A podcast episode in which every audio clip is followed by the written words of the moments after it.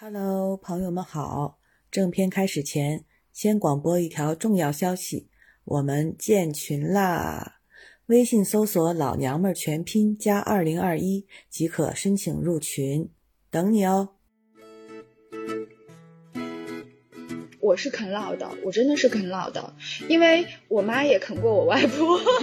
你知道，我小时候经常听到我妈跟我爸跟那儿聊天，然后说话，然后我妈就说：“哎。”说那个，我去我妈那儿要一点儿。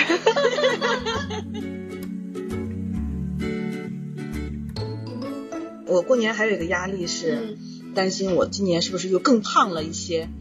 就是我小姨是那种对对美艳的要要求很高的，她其实是很想夸我的，她以前就总是要夸我，但这两年她就有点夸不出来了，你知道吗？我能感觉到她的无奈。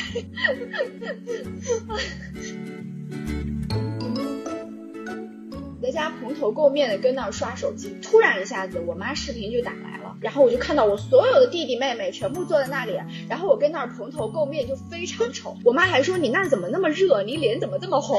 我真是气死了。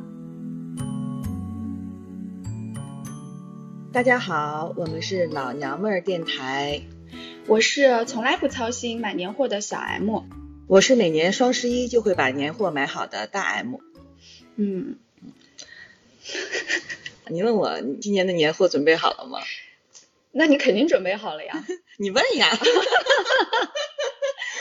你想想，我们这期放的时候已经到了除夕的当天早上，然后我再问你的年货准备好了吗？那这个时候问是不是有点太晚了？你就说吧，你都准备了其实我说的不是年货，你说是什么？送给大家的新年礼物。哦，我明白了，年货指的是给自己家里准备的。那所以我们说的到底是礼物还是我们说的是送给亲朋亲朋好友的礼物？对啊，那我理解的没错，是吧？嗯，那 OK，那你都买哪些了？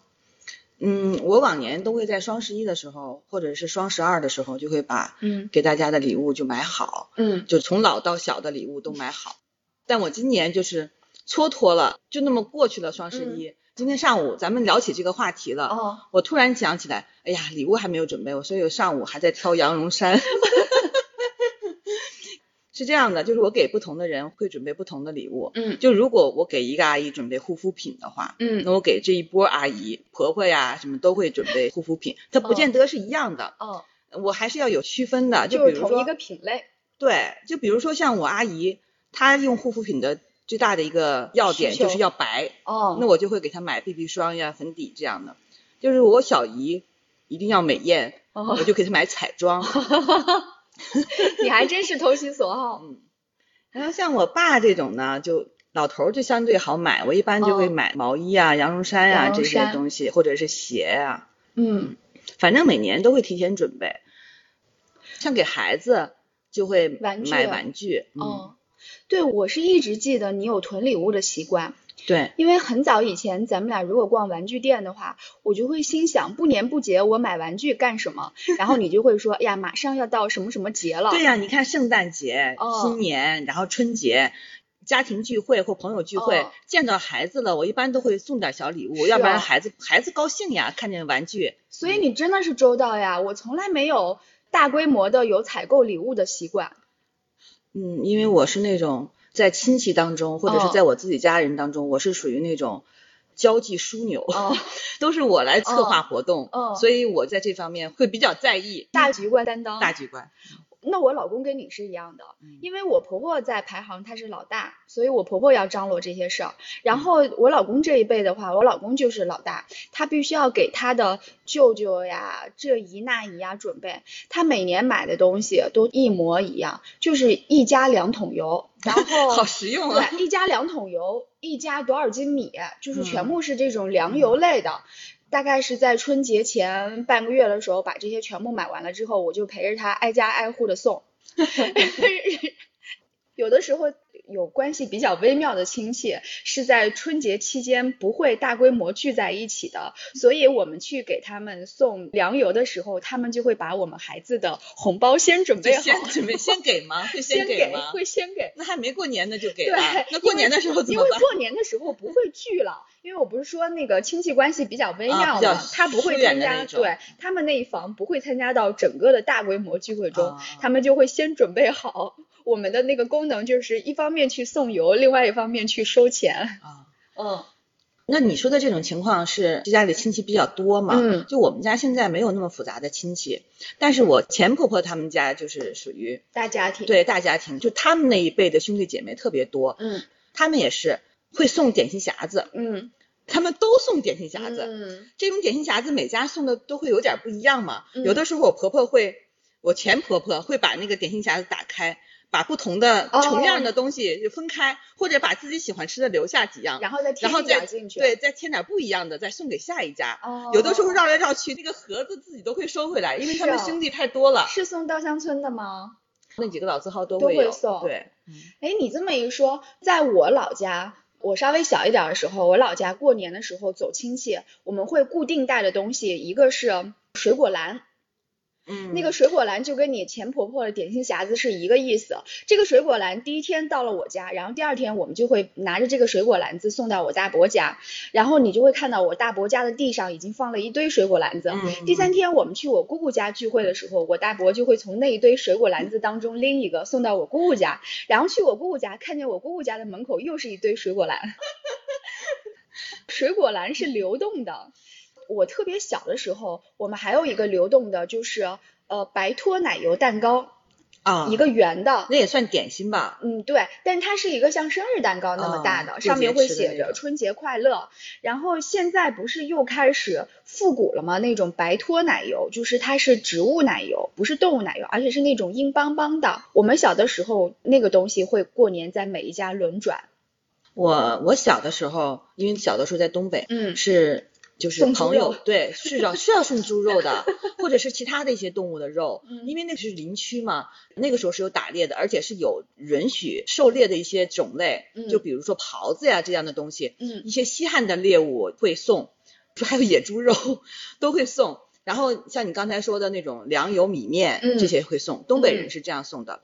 然后我刚才说的那个，我前婆婆他们家送点心匣子，那是京津一带的人，或者是河北直隶一带的人会送。我们以前是没有送点心的这种习惯，因为我们没有吃点心的习惯。嗯。但是像那种呃京津一带的老太太，就特别喜欢吃这种点心，他们完全不在意是不是有糖尿病啊，是不是担心胆固醇高啊，他们就特别喜欢这种一咬直掉渣的这种点心。对，包括我弟妹，她是石家庄人，她到现在也仍然喜欢这种点心啊、月饼这样的东西。我婆婆也喜欢买稻香村的那个点心礼盒。以前我爸我妈，嗯，从北京回老家的时候，我婆婆就会给他们买两大盒。那个稻香村的其实一盒特别特别的沉，它特别能装。它分那种多大的嘛？对。你把那个盒子装满了之后，一个盒子是要四百块钱的，嗯，特别贵。然后后来我爸就发现，在牛街的稻香村，它是有清真的那个点心的，他会在上面写清真两个字。哎，清真有一个叫桂什么斋，嗯，桂桂祥斋还是桂什么村？对，反正都是在牛街有的。以前我爸就会专门去买那个牛街的那个盒子，嗯然后带回去送给家里那边回民的朋友跟亲戚。对，因为那个如果你稻香村的话，他有的时候会用到猪油。对，所以在牛街是可以买到清真的。然后我爸那个时候每一年从北京回老家的时候，有一趟固定的行程，就是跟我妈去牛街买稻香村，特别沉，买六盒。他们因为怕给颠碎了，所以不会快递寄回家，都是放在随身的行李里。那他们真不如快递，因为现在快递递这些东西，他们是有特别包装的。后来我就禁止他们买了，因为我懒得陪我爸我妈去，我爸我妈就会从顺义自己坐地铁去牛街。你想。多远啊！买完了以后再回来。现在他们可能也觉得那个老家的那些亲戚们不值得吧，他们就不买。关键是重复性太高啊！你想，你都已经来这么多年了，他们每次从北京回来都买一样的东西吗？不，他们就爱吃那个，他们特别爱吃，因为在我们老家是没有吃这种老式点心的习惯的，就是像稻香村这样的。刚开始我爸没带的时候，他们还会问，但是你如果给他带了，他们就形成习惯了，也并不念你的好。后来我爸就连我爸都生气了，因为我爸是极其爱给别人带礼物的人，连我爸都是觉得不值得。后来就可能在亲戚眼里没有带了。他们不见得喜欢京津一带的点心，嗯，另外在亲戚眼里，哎呀，这不就是点零食吗？对。但是你爸又没少花钱，是的，他们根本不知道那个盒子装满了要四百块钱。你想。他买六盒的话就得多少钱了？就是上千了。我觉得买这点心上千，真的，反正我是舍不得。像我婆婆他们每次来北京再回去的时候，他会买那个类似于什么金八针呐，就是这类的那种什么茯苓糕啊。但是他不是给亲戚，他是给同事那种小包装的，买一大堆，每个同事撒一些，每个同事撒一些。嗯，那个我爸，我爸毕竟也是长期往来于 北京跟老家的人了。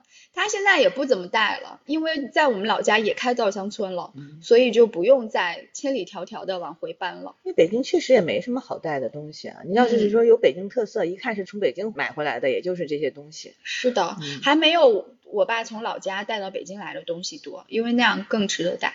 哎，我们拉回来吧，我们又跑偏了，变成了那个过年嘛。对，我们在说的也是过年呀。就接着说也可以啊，就像我婆婆他们，如果是过年送东西的话，会送自己做的腊肉、腊肠，会送自己做的那个炸丸子。其实我最欢迎的，我最喜欢的就是这些东西，不同的人家自己做的年货，这些东西是有特色的，外面买不到的，而且又是很好吃的。就湖北人做这些东西做的特别好吃，就每年我婆婆。会送一波来我们家，然后我我公公也会送一波来我家。这前提是我们不回去过年的时候。我爸也会带，他们会带我舅妈做的。你听说过藕丸子吗？就是丸子里加那个藕的颗粒，就咬起来脆脆的。不是，全部是藕。不是，那它怎么能成团呢？不是藕是配角，藕是主角。它是用藕加了面粉跟淀粉，然后把它粘合在一起。那个里头是只有藕的。那不就跟北京人喜欢吃那种炸萝卜丸子差不多吧？嗯，差不多，但它是纯藕做的。一种是，这都是炸货啊。一种是纯藕丸子，还有一种是炸糯米丸子。糯米丸子的话，它就是里面全部是糯米，然后会放一一点点零星的肉末。把它搓起来，再加上香葱，所以它是有葱香味的。一炸，我爸会把我舅妈做的这两种炸丸子带来，还有他会带我姑姑做的八宝菜。你知道什么叫八宝菜吗？嗯，我知道八宝饭。嗯，八宝菜它就是有八样素菜，比如说里面有木耳丝、黄花菜丝，然后豆腐干丝、胡萝卜丝，虾仁什么的。没有虾仁，它是素的，它是素的，类似于素食锦那样。肯定有香菇之类的。对，有香菇，然后把这些东西全部切成丝之后，放在太阳底下暴晒，暴晒完了以后再炒，炒完了以后你就当凉菜。吃的时候稍微淋一点香油，淋一点醋就可以了。这个东西也是他们会从老家带过来的。他今年来的时候带的是我大伯腌的咸鸭腿。嗯，那就跟他们就带腊香肠是一样的，是一样的。对。嗯，快过年的时候，我婆婆就会问说：“你们今年要多少呀？要给你寄多少呀？或者是你们回来拿呀？”因为你知道我们很少回去湖北去过年，因为湖北太冷了嘛。但是我们今年是准备回湖北过年，结婚十年了，我 才第二次去他们家过年，所以我今天上午就在给他们挑那个羊绒衫，嗯，因为以前那你这次去可要没有以前手笔的送就是我如果过年遇不到的话，我就不会特别刻意的去送礼物，但是如果是你人回去了，你肯定要送点礼物嘛，但是我又想起来就是。不太知道他们家的一些喜欢，就只好买那些就是大家都肯定要用得着的。哦，我挑了一上午，我但是我觉得这些羊绒衫要买出去的话，大几千。对呀，大几千都出去了。对了，你买羊毛衫吧，别买纯羊绒的了。我一搜羊绒衫，全都是至少七八百一件。是的，而且还都是那种老年款、妈妈款。嗯，因为纯羊绒的可贵了。我就我回老家从来不带东西啊，我从一开始就没有给大家。送礼物的习惯，然后后来就一直都不带了。我就虽然觉得有点不好意思，但是大家也都习惯了。因为我如果给他们带礼物带习惯了，我就会变得跟我爸一样。我爸无论去哪里，就要给一家老少所有的人带。我不会带那么多，只是给特别近的几个人带。而且我们家本来亲戚就是很少嘛，嗯，跟我们家在一块儿的就只有我小姨他们一家。而且我有个习惯是，如果这一家人夫妻两个人，我只会给女的送礼物。是的，是的。啊，我不会给男的送礼物，因为女的比较容易。对，一家给一个就好了呀。是的。但是我爸不一样嘛，我爸会我会单独给他送，过年的时候会给我爸钱，嗯，但是后来我发现我爸比我们有钱，像我们要比如说遇到买房啊这样的事儿，还得我爸来资助我们，所以你说我逢年过节给我爸钱有什么意义呢？所以我现在就变成给他们买礼物，其实也不是礼物吧，就是比如说换季的时候，我也会偶尔给他们买点衣服，而且我都是直接买完了就从网上就直接寄到家里了，像你刚才说的。嗯，油啊、米面这些东西，我也会在提前的时候就京东买完了，就直接送到家里了。是的，是的。那你过年给你爸买的礼物会比平时的更加分量重一点吗？会好一些。嗯，平时我不太挑那个是不是价格一定要贵啊，因为他们在穿衣服方面也不太讲究品牌，我都是看着质量不错或换季了就会买点儿。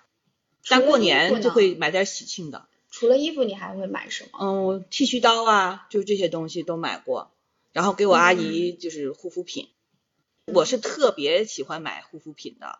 就当我觉得没有什么东西可买的时候，我就会买护肤品。而且我特别喜欢买那个韩妆，就比如说像厚礼盒装。对，因为厚的那个礼盒装特别适合年节的时候送人。嗯，很很好看。我都买过多少个天气丹的套盒了？光我看见的，光我知道的就有好多套了。对。每当我没有别的想法的时候，我就会送这个。嗯，我给我爸我妈送的最多的是，我一般给他们只送两样东西，一个是钱，一个是手机。嗯啊，手机对，嗯，手机我也给我爸，我还给我阿姨送过 Pad。哦，对，Pad 我也送过，因为他们对数码产品一点都不了解。对，如果让他们自己弄，那就买的乱七八糟的。所以每次他们的手机都是我送。前两天我不是又去注册了一个号吗？我就添了三百块钱，人家送了一个 vivo 还是 oppo 的什么手机，然后我妈一来，我就问她，我说你想换个手机吗？我妈立马就是嘴都笑得合不拢嘴，我妈就说 想呀，然后我就给她，然后她就特别高兴。是，但我在每年过年的时候，我是会集中给他们一次钱，平时的话给的就是小钱，但过年的时候给的就稍微会多一点儿。我爸我妈。自己钱也是够花的，但是我总觉得我给他们送东西的话，他们虽然也会非常非常的喜欢，但是那种喜悦之情不如他们看到转账 更喜悦。我爸我妈是很喜欢收钱的那种，他们会说，哎呀，你不用给我啦，你自己也不够花或者什么什么的。但是每次我能观察出来，那个喜悦值是最高的，嗯，所以我都会我都会想着给他们一笔钱。但是你知道，就是有的时候那笔钱对我也是很多。你另外钱和礼物吧，其实就是你不能只给一样。嗯，所以我今年都到这个时候了，我还没有给出去，因为我今年。没有怎么攒下来钱，因为我今年买衣服买的特别多，平时都被我大手大脚花了。我在想，我今年要不要把这笔钱给赖掉？但是 赖掉了之后呢，我又担心我爸我妈觉得我这一年收入不太好，我怕他们要担心我的生活。与此同时呢，我也很担心他们看到我一方面哭穷，另外一方面又每天大包小包往家拿衣服，我就是觉得说不过去。昨天我就跟我老公说，今年还是这样，你负责你妈，我负责我妈，就是各自给家里一笔钱，因为一年到头也就给这么一次钱。尽管我每年都想赖掉，但是每年我都还是咬咬牙给了，因为很快就要有那个压岁钱了嘛，而且我是有两个小孩的，我每年的压岁钱都刚好可以。抵掉我给我爸 我妈的那笔钱，所以就是不赚不赔，有的时候还能赚一点儿，就像做游戏一样嘛，反正过年嘛，就是是的，流通一下。对，而且我有的时候会想，我爸我妈他们是拿退休工资的，所以他们钱是你可以看得见的，他们没有什么意外的增项的收入。有的时候我就在想，如果等我老了之后，只拿着一份退休工资，我逢年过节还要给孙子辈们送钱出去，我会不会焦虑？我的钱用一点少一点，用一点少一点。他们平时肯定很焦虑，他们平时肯定就把这笔钱就已经攒出来了，对，就已经计划好了，是计划好。对，但是我总是会想到我自己老年的时候，我就是觉得人老了，子女真的是靠不住。你要是想着子女逢年过节给我点钱，到了年底再给我一笔大钱，那可真的保不住子女会不会给你，而且会不会年年给，就是子女想赖掉怎么办？你是这样的哈，如果你想做一个受子女欢迎的老人。那你必须是自己有钱，你不要指望子女给你钱，而是你要给他们钱。是的。就比如说花钱，哎，一起去旅游吧，花钱我给你送个礼物吧，或者花钱我给你买点什么东西吧。那如果你是这样的一个老人，那子女太喜欢你了，嗯，他们就没有负疚感了嘛？关键是还能增加亲子时间呀，要不然你没有机会跟年轻人在一起玩的。对。你你知道我最近抠到什么程度？前两天跟我爸一起去盒马，然后买了一堆东西之后，就在那里扫码要结账，然后我就把我的码拿出来了，我爸就说你花什么钱？你别我来我来。然后我爸只说了这一句，我立即就让他来了，而且我爸还是现装的那个什么盒马的 APP，现装现连的那个，就是很很复杂，我就帮他手机上一顿猛操作之后，让我爸刷了卡。过分了。我就想，我给我自己买衣服的时候毫不手软，一掷千金，怎么换到我爸我妈身上，我就这么抠门了？在这方面我不是这样，也许是因为我和我爸都是东北人吧，比较爱面子，就不会让这样的事儿发生。哦，我自从工作以后，只要是我跟我爸一起出门，我就是不会说买东西让他花钱。就有一次，有一次我过生日，我爸自己张罗说咱们出去吃饭吧，今天吃顿横的。哦。结果到付账的时候，我爸发现他自己没带钱，特别懊恼，他还特地选贵的，结果他自己又没带钱，是我自己付的，但是他又特别懊恼。哎呀，那你真的，你们真的特别好，你我就不行。但我确实这几年我是没给钱的，因为这几年我们明显经济情况是不如我爸他们的，而且因为我们又要买房又是什么的，很多还都是我爸资助的。嗯，你想我爸给我们大钱。然后我们还没还呢，然后我逢年过节给个千八块钱，那有什么意义啊？所以我就不玩这套了，我还不如买点实惠的礼物好了。是啊，你知道我就是很奇怪，每次当我给我自己乱花钱的时候，我就会同时想着给我爸我妈一点钱，以来抵消我自己的负罪感。就是其实他们也不缺我那一点钱。我刚参加工作那些年是这样的，过年回家或者是十一五一回家，我都会给我爸留点钱。那那个时候他也一样，不见得缺钱，但是你工作了以后，那个心态是不一样的，你就觉得你工作了，你要回馈给一点什么。哦，那我刚工作的时候可没有这样，我刚工作的时候是整天入不敷出，而且我是卡债一堆。记得大家刚开始用信用卡的时候，网上还有电视上会经常会爆出那种信用卡的那个诈骗什么的，就说你如果透支了没还，会利滚利变成多少钱。我妈就特别焦虑，因为她知道我用信用卡，所以我妈帮我还了无数次信用卡，她就怕我利滚利越滚越。你妈怎么会知道你的信用卡的那个额度呢？她不知道我额度，那她怎么还呢？我我没有钱了，我就跟她说呀，然后我妈就会说你信用卡赶紧给我停掉，赶紧注销了，不要再用。后来他就是时间长了嘛，而且他知道我自己有能力还了就还好。之前他帮我还过无数次信用卡，每次还完了都嘱咐我一定要把卡给注销了。我是啃老的，我真的是啃老的，因为我是觉得我妈也啃过我外婆。你知道我小时候在家的时候，经常听到我妈跟我爸跟那儿聊天，然后说话，然后我妈就说：“哎。”说那个，我去我妈那儿要一点儿。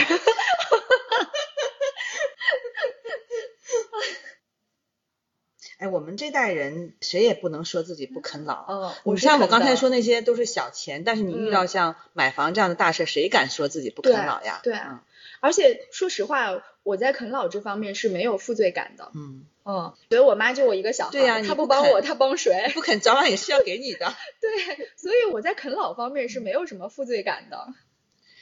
哎。你看，我们又说远了，我们再说回 说回新年礼物吧。哎，我说说小孩儿吧，嗯，就是因为经常过年的时候，我们会跟我弟弟他们一起过年嘛，嗯，就是我弟弟家的孩子跟我儿子只差一岁，就基本上是一样大嘛。然后每年过年的时候，我跟我弟妹就会互相商量一下，你家买什么，我们家买什么，就是别买重了。然后轮到那个给红包的时候。我们也会沟通一下，真的吗？但是给的都是一样多的呀，因为你小孩，比如说我说一千吧，他说一千少了点吧，让他们高兴高兴，两千吧，反正也是我给他家，他再给我家，但是都要一样多，就是不能让两个小孩在一块拿到的不一样多，对，肯定是。甚至包括礼物都是，比如说我给他们家的孩子买新年礼物，同时给我儿子要买一样的，嗯，这俩小孩在一块玩，他要玩一样的东西，以免有不一样，然后发生。争抢呀，不高兴啊，就是抢东西这样的情况。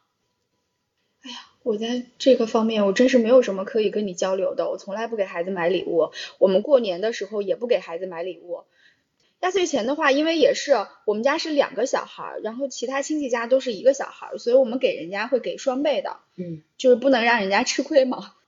我跟你心态不一样，是因为我们家不是一个人，我还有个弟弟。相对于我弟弟，我是老大嘛，所以你什么都得张罗起来。比如说在维系亲戚关系上，当然现在这个亲戚关系其实很单一。其实我们家那边就只有我小姨，就是相对来讲，我小姨是女的，我也是女的，就是我好像更容易就维系这种关系啊。但是我可能会比我弟弟更经常回家一些，逢年过节都会回家，所以经常见到一些。就会比较自然的去维系这种关系。我其实我其实一点都不喜欢过年。我还蛮喜欢的，我特别喜欢。我还在想，如果幸亏中国人有个过年，如果不过年的话，就连轴转了，就感觉一点一点也没有放松。那你是说休息的这部分？休息的这部分我当然是喜欢的，嗯，但是我非常怕热闹。哦，那是因为你们家亲戚太多了，是吗？我是一个特别怕热闹的人。每当我嗯，因为因为我们每年过年都是在北京过嘛，所以就是我爸我妈过来，然后会跟着我婆婆他们一大家子一起过。那我婆婆是老大，她是特别能张罗的，她一定会把妹妹们全部都叫到我家来。所有的她的姊妹几个，姊妹几个家的小孩儿，一家三口，然后家里都有十几二十号人，还有我爸我妈，就全部都是在我家。就是除夕的当天，我是。觉得无处可躲，我每一个屋子我都待不得。每当到这个时候，我都是要逃的，我就是想逃离的。你知道，去年过年除夕当天的时候，我爸我妈因为疫情没有来北京，所以是第一次跟我爸我妈分开过年。那天除夕的时候，我是一天分了三趟去小区遛弯了，就是因为我觉得家里太热闹了。我就突然会有一种逆反心理，我就觉得好烦躁，我就是要躲清静，那我就一天下楼遛了三次弯儿。亲戚我是会躲的，但是自己家里人没事儿，我是能够就是很自洽的。是，就是如果只有我爸我妈。或者是只有我公公我婆婆的话，我都是 OK 的。但是他们聚在一起，你就觉得闹。对他们聚在一起，然后还有三四个小孩儿，然后还有呃五六个、七八个跟我一样大的大人，然后还有七八个老人。因我们是没有这种机会，他们亲家之间聚在一起，这种机会特别少。嗯。因为过年要么回我家，要么去他家，就不存在就是他们两家同时出现在一起的时候，就特别少，就没有这种机会。你知道现在还好一点，因为我们已经跟我婆婆他们分开住了。前两年的时候，我是跟我婆婆我们在一起住了三年的。那三年期间，每年我爸我妈再来北京过年的时候，其实是我爸我妈跟我公公婆婆，还有我跟我老公，还有两个小孩，这么多人是住在一套房子里头，要大概住一个月左右。你想？亲家住在一起是不是很奇怪？是的，非常非常的奇怪，会互相看不惯。对，而且你知道我们家里的氛围是我婆婆不吃我爸做的菜，我爸不吃我婆婆做的菜，所以就很难搞，非常的难搞。而且我婆婆又要主动去买菜，那我爸如果不主动买菜的话，就会显得他们很被动，所以我爸也要主动买菜，谁都是吃力不讨好。后来我就只有我自己带着我爸我妈，我们三个人出来玩，在外头吃。别扭了整整三年之后，我婆婆他们搬出去住了，然后现在这种情况才缓解了。但是年夜饭还是要在一起吃。年夜饭还是在一起吃的。就是对于我来说，我就只能承受一顿年夜饭了。但是过年是除夕那一天，是从早上开始就来了，然后会中午一顿饭，晚上一顿饭，过了晚上还有十点钟的饺子一顿饭。哦，我就好烦躁，对我来说是负担太重了，我是不可以的，我是一个受不了热闹的人。嗯，我们家过年是没有这种机会，但是我婆婆是个挺外向的人，就是她是很想跟我们有机会相处的。比如说我们放暑假的时候带孩子回家到海边住几天，我婆婆因为也想跟我们相处嘛，她会主动要求跟我们一起去我们家去我爸家住几天。哦，这种时候就会有亲家相处。嗯，而且我上次跟你说过，他们对于冰箱的那个要求是正好相反的。我爸他们就是一定要把冰箱塞满，但我婆婆一定要空。我婆婆对厨房的控制欲很强，她到了我们家，因为她会张罗做饭，她就会不由自主的去控制冰箱，他就会总是唠唠叨叨的，不光是跟我爸唠叨，我爸他们不在的时候，他也要跟我唠叨，说你看你爸他们的冰箱什么什么的。后来我听多了，我就生气了。婆婆确实有点不得体，她这么做。对，我就跟她说，我说那是他们的冰箱，哦，你的冰箱你按自己的方式来放。那是他们的冰箱，你就让他们按自己的方式去放。哦，你就住几天就走了，你管他们干什么呀？是的，个人过个人的日子嘛。对，所以所以后来我其实就经常会真的不能住一块。对，我就其实是比较避免让他们凑在一起的。嗯，我记得我有两次过年过的是相对来说比较落寞的，第一次就是我刚刚说的去年。我一个人下楼遛三次弯，而且你说你说过年的时候谁还听这个看那个的？大家都看春晚，其实我没有。你知道我放春晚的时候，我自己一个人黑灯瞎火的在小区遛弯，我当时就是在听那个在听音频，然后一个人就会觉得很爽，然后风也有些冷，非常的冷，映衬着我这颗孤独而漂泊的心呀，我就。我就自我陶醉了，你知道吗？然后那天晚上，我爸我妈还跟我打电话视频，他们说你们你那儿怎么那么黑？我说我在小区遛弯呢。那是一次，那是我跟我爸我妈第一次分开过年。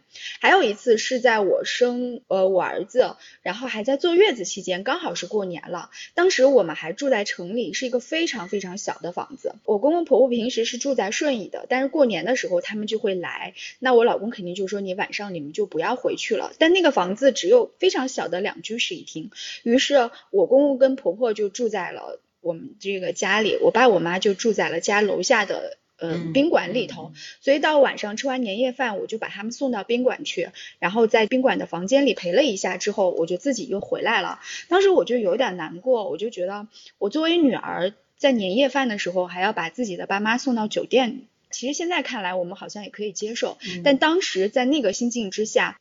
我心里是挺不舒服的，而且我再回到了那个有我公公婆婆还有我老公他们那一家人的那个家里头，我就会觉得我是有一种就会有客人的感觉，我是有客人感觉的，我觉得我是应该跟我爸我妈在一起的。嗯，这是两次我过得比较落寞的年。嗯，那你再分享一点快乐的事情。你一说这些，我就会不由自主想到，我就在拼命的脑子里转，你想我有没有类似这样的经历？是。我发现我没有，对，好呀！过年就是要开开心心的嘛。但是说实话，我还挺享受这种落寞的，因为你知道，我是觉得我在哪儿，我就是女主人。我在我爸家，我是这家的女儿，我是女主人。你要张罗。哪怕我到了我公公家那边，我婆婆家那边，我也是女主人，我没有这种很落寞的心态。但我有时候会觉得闹，嗯，我是很不喜欢应酬嘛。如果去我婆婆家，其实很简单，我不需要应酬，有我老公嘛，其他人我都不认识，我就要跟着打哈哈就行了，我出不出现都无所谓。而且我婆婆特别能说，轮不到我说话。如果回到我爸这边呢，我会觉得有点压力的是关于饭怎么吃哦，因为我爸和我阿姨都是属于不太会做饭的类型，嗯，我阿姨当然会做饭，但是她做的饭我实在是有点不好吃，不爱对不爱吃。但是年夜饭呢，又要稍微讲究一些。我们家我和我弟弟，我们俩是做饭干将。就是为什么我和我弟弟会做饭呢？嗯，就是因为我小的时候，我爸我妈都不会都不太会做饭。其实我妈会做，但是呢，就是东北人呢，你知道，他就是做不出什么，也就那样了。所以我和我弟弟从小就很厉害做饭。这样的话，只要我在家做年夜饭这种事儿，很自然的就落到我身上了，我就会觉得很有压力。所以我现在就总是张罗出去吃。但是呢，过年的时候是很难订到就是外面的饭的，对，他不是平时是的，总得要做饭，而且还要跟我小姨他们家一块聚，就等于人更多了，你知道吗？嗯。你今年会做红烧羊肉吗？我今年去我婆婆家，轮不到我做饭。那你今年轻松了。就是我去我婆婆家，其实是最轻松的，就我什么都不用管。但是你要受冻了，你做好准备吧。但是为什么我们今天回去啊？就是因为我婆婆给我们重新装了一个带地暖的房子。那还好。对，所以我们才回去。以前他们是不太好意思叫我们回去过年的，因为怕我和我儿子不适应那个湖北的那种冬天的冷。确实是不适应，对，就是为什么去过一次就没办法再去了，太冷了。我这么多年也就跟我老公带着孩子回去过了一次年，因为别说我老公不愿意回去，我都不不适应了，我都不适应。那次我们回去过年的时候，就是每天开空调，其实也不舒服，不舒服，一点都不舒服。空调的那种风，它是又干又轰轰轰的，吹得你很难受，而且屋子里的室温还是上不来。是。啊然后现在我爸我妈也接纳了，他们知道我过年的时候不会回去的，然后每年他们就来北京一起过年嘛。但是你知道我过年的时候还怕有一件事情，我特别特别怕，是因为我们家过年有一个固定环节，就是吃完年夜饭之后，我爸会跟我大伯、我姑妈打电话，不是是打视频。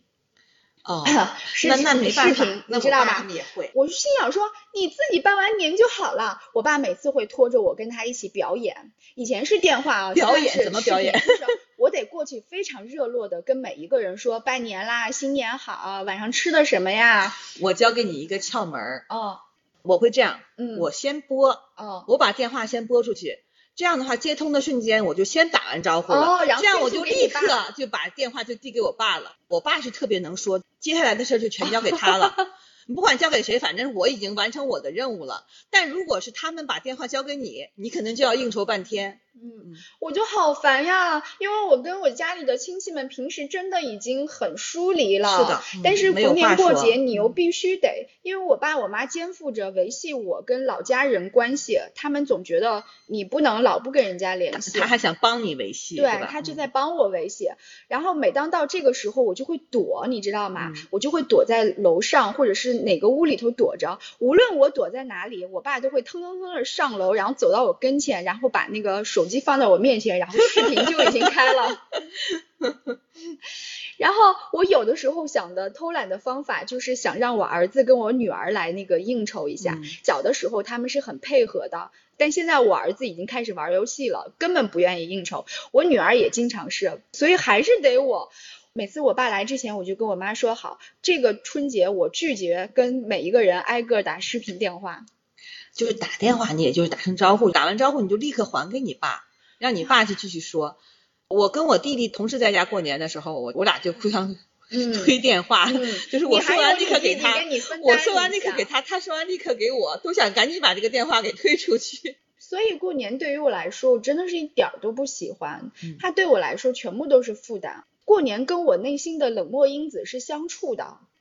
哎，那我有的时候会这样，我就是会先发一个短信，我就把微信发过去以后，我一般就不再那个打电话了。就是那不行，那我这一招是行不通的。就是无论我们家族群里头就是发了多少，你在你发了多少红包，你这通电话跟这个视频你是躲不过去的。那是挺挺辛苦的。对，就是很烦呀，特别烦。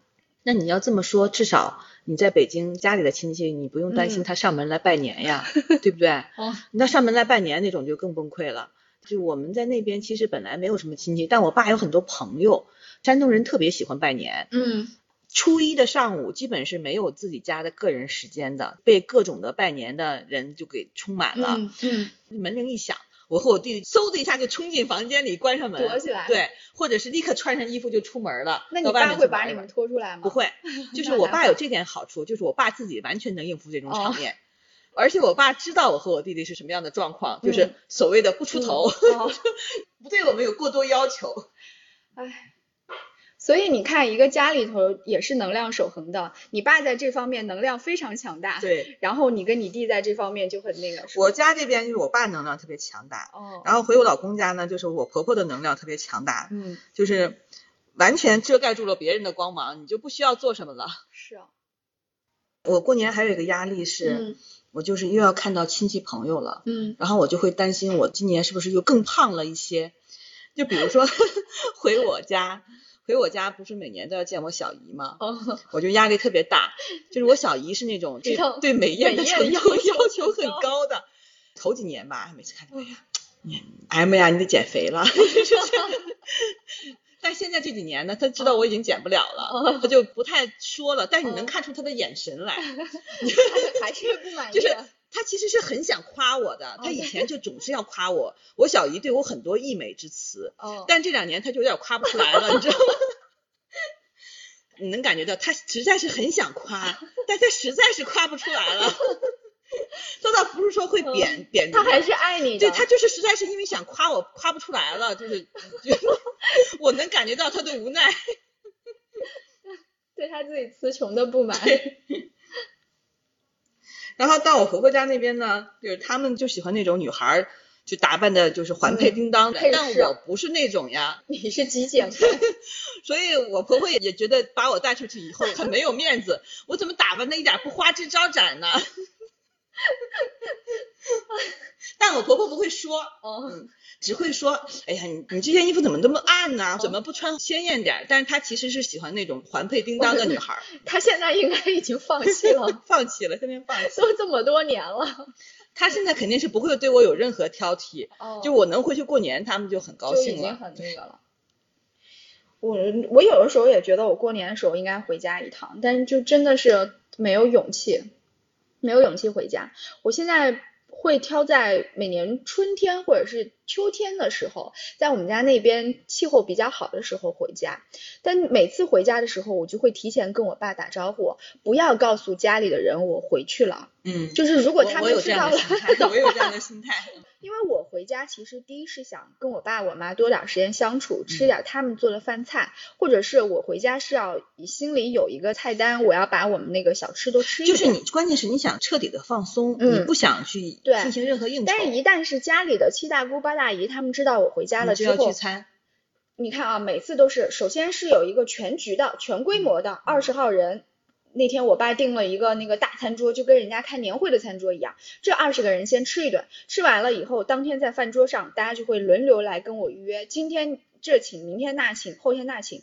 跟这三家吃完饭了之后，我就要回北京了。啊，我就觉得特别的疲惫，我真的。觉得好疲惫呀，所以我每次我都会跟我爸提前打招呼，但有的时候我爸出其不意，他就跟我说好的好的好的，然后我回家的第一天晚上，我爸就说今天晚上出去吃饭，我已经约好人了。啊，我就非常的疲惫，而且我是一个在家族饭桌上很沉默的人，不会来事儿的人，对我明白，不像我的那些哥哥跟弟弟们，每一个就会拿起一杯酒来挨个敬，挨个敬。他们敬酒的时候，我就很被动。我爸也希望我可以站起来挨个敬。这种，我觉得你爸对你的这个心态，就有点像我为什么不想带我儿子回回我老公的老家。嗯，就是因为就是我儿子如果回去的话，会成为中心，你知道吗？嗯。但我儿子不是那种能说会道的小孩，他非常的内向。对他非常的内向。是的。这个时候，你知道，就是他们那些人吧。对于小孩的那个要求特别粗暴简单，嗯，他们觉得你不会说话，或者是小男孩没有那么没没有那么外向，没有那么爽快，嗯，那就是懦弱的表现。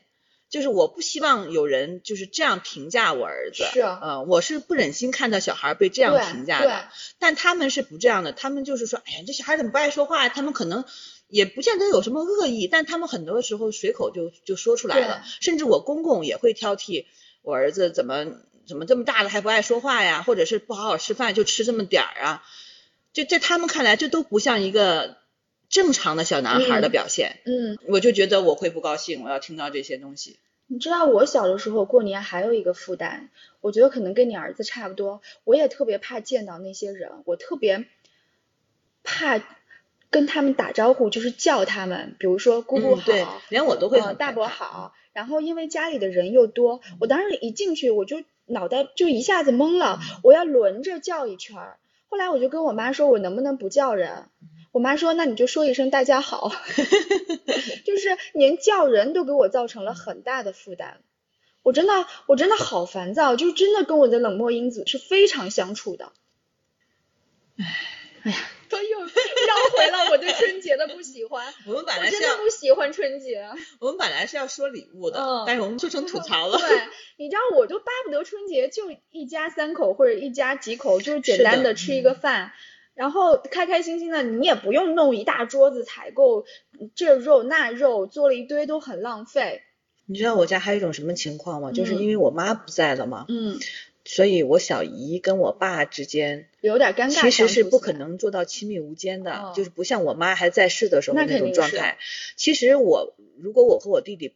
不在家的话，其实他们会见面，但不会很正式的去聚会这样。嗯，因为毕竟还有我阿姨在嘛，有我阿姨在，那我小姨跟我爸他们之间肯定是有是有隔阂的。是的。嗯，但是我和我弟弟一回去呢，就肯定是两家人要正儿八经坐在那儿，就是要聚餐的。嗯，这个场面很尴尬。其实这么多年过去了，倒也不能 说是非常尴尬，但是其实是。不那么自然的，那肯定是。所以这种感觉，我每次都要忍受一次。而且是什么？就我刚到家的时候，我要跟我小姨他们家聚餐一次，然后我临走之前，他们要跟我们再聚餐一次，就是你一顿我一顿这样。哦。就像一个流程，就是一定要走的一个流程。就有一年暑假，我就像你跟你爸说那样，想悄悄的回家待几天，嗯，就吃点海鲜呀，就很放松的，每天也不用洗头，也不用化妆，就在家待着就行了。然后我就这么待了几天，结果我在临走的时候，我不小心发了个朋友圈，你知道吗？而且我把那个在海边的镜头发出来了，我就大意了，我忘了屏蔽我小姨，然后我小姨就一个微信就打过来了，就立刻就把我揭穿了。然后我当时怎么说？哎，我就在家待了一天，我说又是疫情，我就没叫你们，嗯，就特别尴尬。哎，真的，真的是，其实我一点都不想吐槽亲戚，对，啊，但是他确实。嗯，只能说，这是个事实，已经是这样了。就是我不想朝夕跟你们相处，并不等于我不爱你们。对，啊，而且是因为我从老家到北京的时间已经非常非常的长了，我跟他们就是很自然，我们平时的来往就少了。我见到你们就是会觉得，哎呦，我们聊点什么呀，说点什么，就是会有一点点尴尬。然后见你们也变成了对我的一种负担。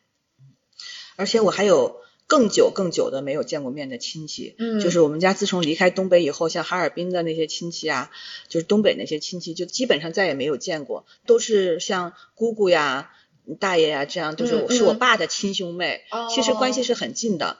但是因为年头越多没见，然后在电话的时候就越没话说，是的，而且就越怕跟他们见面，对，就像其实也怕，对，就像我跟你说过的，有些人哈，我可能很久没见他呢，然后我就再也不想见了，嗯，就是。就就很害怕，不知道为什么。我也是这样，甚至我就不敢跟他们打视频，就特别害怕视频 电话。有的时候，有的时候我就劝我爸，我说你尽量能不能音频，能不能不要视频？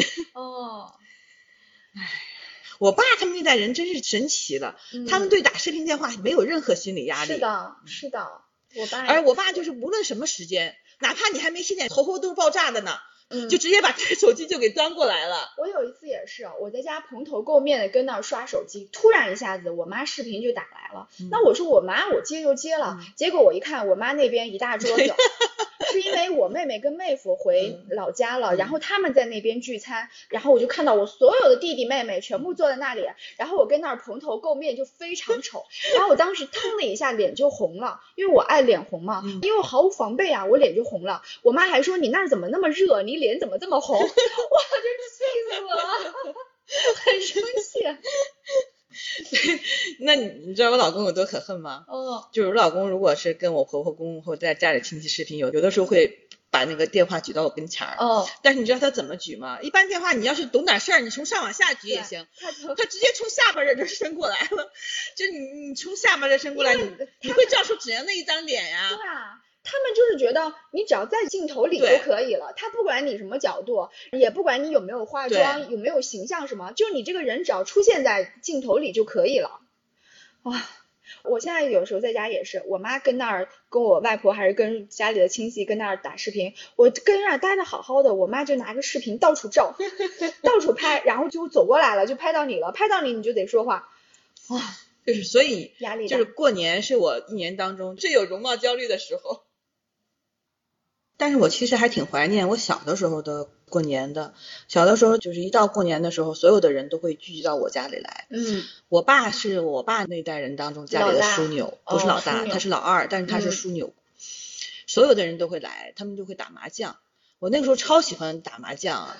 我从小就喜欢打麻将。那个时候轮不到我上桌，但是我会坐在我爸旁边帮他拿帮他拿钱，你知道吗？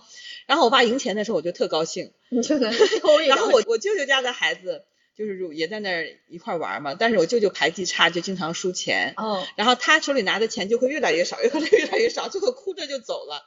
我和我弟弟就会抢着帮我爸拿钱，嗯，因为他们大人玩牌的时候玩的也少。赢的钱基本就孩子拿走当零花钱了，所以我们小的时候就觉得过年的时候他们打麻将是最容易的拿到钱的时候。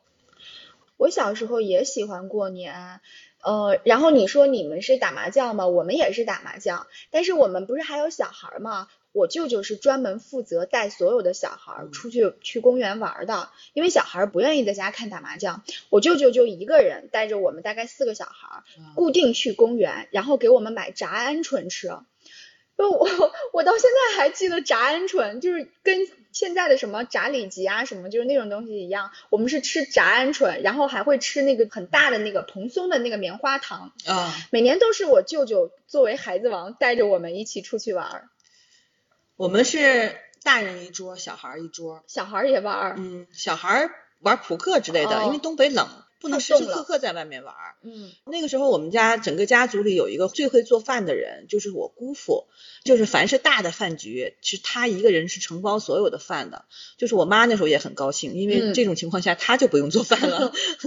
所以一般这样的聚会就都是我姑父就负担了所有的吃的问题。然后到吃饭的时候，大人一个大桌，小孩一个小桌。那个时候小孩就不用大人看着带着玩，因为人多嘛，就已经。自成规模，可以自己玩了，大的带小的一块玩。小的时候我没有这种什么小社交社交焦虑、社交恐惧。小的时候真的是很觉得。我小时候只是觉得叫人很麻烦，不想叫人。我每次跟我妈说，能不能不叫人？因为小的时候那些亲戚是天天经常见的，对，他就没有这种你一年没见了，然后你一定要一定要一定要说很多寒暄的话，就跟咱俩见面一样，是会有压力吗？因为天天见呀。对，但是，一旦你长大以后，你就不是天天见了。对，就是很多亲戚之间见面的焦虑，就是因为不能天天见了才产生的。那你跟你儿子说，今年要回那边去过年吗？嗯，我今天跟他商量，我说今年要去你奶奶家过年，你愿意去吗？他说，他们家亲戚多吗？哈哈哈哈。我说多，那是不是意味着我能拿到很多红包？我说对，合作，这也挺好的。